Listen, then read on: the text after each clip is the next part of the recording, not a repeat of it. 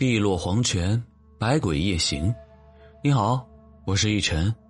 吓人的不是鬼。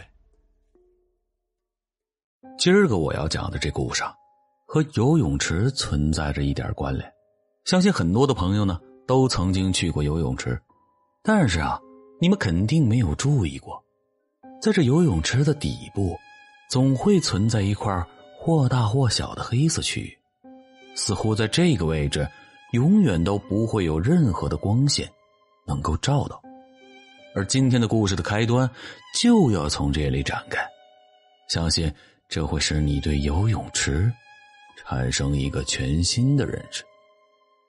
这小王呢，是一个大型的游泳馆的负责人，自从大学毕业以后啊，他就托关系跑到了这里来上班。与其说他在这里是为了高额的工资。还不如说他是为了悠闲的工作状态。身为这里的负责人，他每天只需要例行检查一下各方面的安全设备以及游泳馆的运行流程就行了，根本就没有什么高强度的工作量，更不会出现所谓的体力活。但在这里啊，他也要担一定的风险。要知道，这游泳馆的水虽然不深，可也是淹死过人的。记得那是发生在一个夏天的早上。一个女孩就莫名其妙的出现在了游泳馆里，然后一头扎进了深水池，扑腾了没几下就断了气儿。当时可把游泳馆里的人给急坏了，赶紧通过各方面的渠道进行调查，因为他们觉得呀，这个女孩死的蹊跷。要知道，游泳馆每天早上九点才开始开门营业，而这个女孩出现的时间啊，却是在早上六点。他死亡的整个过程，全程都被监控捕捉了下来。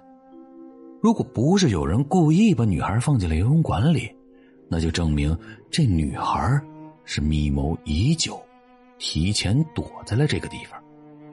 要是按照后者的推论来理解呢，这个女孩的死啊，就纯粹是自杀，和游泳馆没有半点关系。但即便是如此，也会大幅的影响游泳馆的生意。所以，自从那儿以后啊，这游泳馆虽然仍在营业，可营业额呢却大打折扣了。也正是因为出现了这个事儿，上一个游泳馆的负责人被开了，而小王则顺理成章的顶上了这个人的位置。不过说来也怪，与他一起来这个地方应聘的人数不胜数，但唯独没人敢去触碰负责人的这个位置，似乎是有什么忌惮。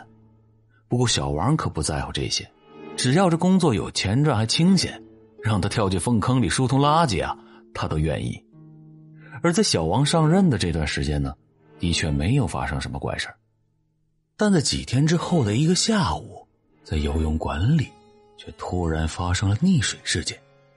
听闻此后，小王立刻赶到了现场，能看到这溺水的人已经陷入了昏迷，正躺在泳池边接受着抢救。救护车已经在赶来的路上了，而在小王询问相关的情况以后，让他感到十分的诧异。据知情的人说，这个女人是他们几个人里水性最好的，在大海里游泳都游刃有余，怎么可能在泳池里溺水呢？想到了这儿，溺水人的朋友却突然一惊：“呃，对了，我们好像记得他在溺水的前几分钟，曾经在水面上含糊不清的说了一句。”因为当时我离他最近，听他话的意思，好像是说有人在水下拽他的脚。对于这个男人的解释啊，小王也是满头的雾水。有人在水下拽他的脚，这怎么可能嘛？根据溺水人朋友的解释，他们当时都在游泳，根本没人会去搞这种恶作剧。毕竟在水里开玩笑，要是出了岔子。可是会要人命的，而如果不是溺水人的朋友干的，那又会是谁这么无聊的去捉弄一个不认识的人呢？出于妥善起见，这小王呢就返回了保安室，对当时的游泳池进行了监控查看。起初呢，并没有发现什么怪异的事儿，可当他把进度条拉到了溺水前几秒钟的时候。他在赫然的看见，在溺水人的身后，居然有一团黑色的影子，随着水的波澜左右的晃动着。而根据小王的判断，这个黑影肯定是个人。这究竟是怎么回事呢？这究竟是怎么回事啊？小王喃喃自语的说道：“头儿，你问我，我问谁呀？你继续往后看，说不定啊，等会儿这个黑影就会游上来呢。他一上来，咱们就知道他是谁了吗？”听了保安的话，小王就继续观看之后的录像，却发现这团黑影在溺水事件以后。就一直在水里徘徊着，维持了几分钟之后，就好像是一股烟一样，消失在了水里。他根本就没有上岸。我的天哪，头，这什么鬼东西啊！保安惊出了一头的汗水，因为他知道普通的人在水下的闭气时间最多不超过五分钟，但这团黑影足足的在水下待了十多分钟。除了不需要呼吸的鬼，保安真的想不出来有什么其他的解释。老大，之前在游泳馆死过人，你说这会不会是那个冤魂啊？你给我闭嘴！一天天的就知道自己吓唬自己，天底下哪来那么多鬼？冤魂？你小子鬼故事看多了吗？你？小王随口撂了一句，然后转身的离开。可他虽然嘴上这么说。那心里也不免泛起了嘀咕：这团黑影究竟是个什么东西呢？不知道当时的小王究竟是出于怎样的考虑，他居然在下午闭馆以后潜入到了游泳池里，想查看一下这地方究竟有什么古怪。而他还提醒保安说，务必要时刻的注意监控上的动向，如果有什么不对，必须立刻把他救出来。在一切准备好了之后啊，这小王就在游泳池里游了起来。说句实话，在这地方当负责人有大半年的时间了，可他却从来没有下过水。而今天呢，还是他第一次体验在自己管辖下的泳池里游泳。可在他游泳的这段时间里，却并没有发生什么怪异的事至于所谓的黑影，更是根本就没有出现。难道是我看错了？小王心想。无奈之下，小王就只能暂时的游回了游泳池的旁边，并拿起了提前准备好的杯子喝了口水。可就在这个时候，他赫然发现自己的脚踝竟然猛然间的吸上了一股冰冷刺骨的触感。与此同时，一股很大的拖拽力直接从水底席卷而出，并且把小王拖进了水里。根本就来不及反应，小王此时溺在水里，胆怯的狂叫起来。那是从他嘴里跑出来的，除了不计其数的气泡以外，便再无其他。就在此时，九儿总算是看清了，这藏在水底的究竟是个什么东西。的确是个人，但是，却是个没有灵魂的人。可能用人来形容他并不合理，因为这个东西的脸上根本没有分毫的血色，一双眼睛因为溺水冲洗而变得鲜红无比，整张脸面容浮肿不堪，似乎是被水给泡烂的肉一样。可即便如此，小王还是认出了他的身份，这不正是那个之前在六点钟。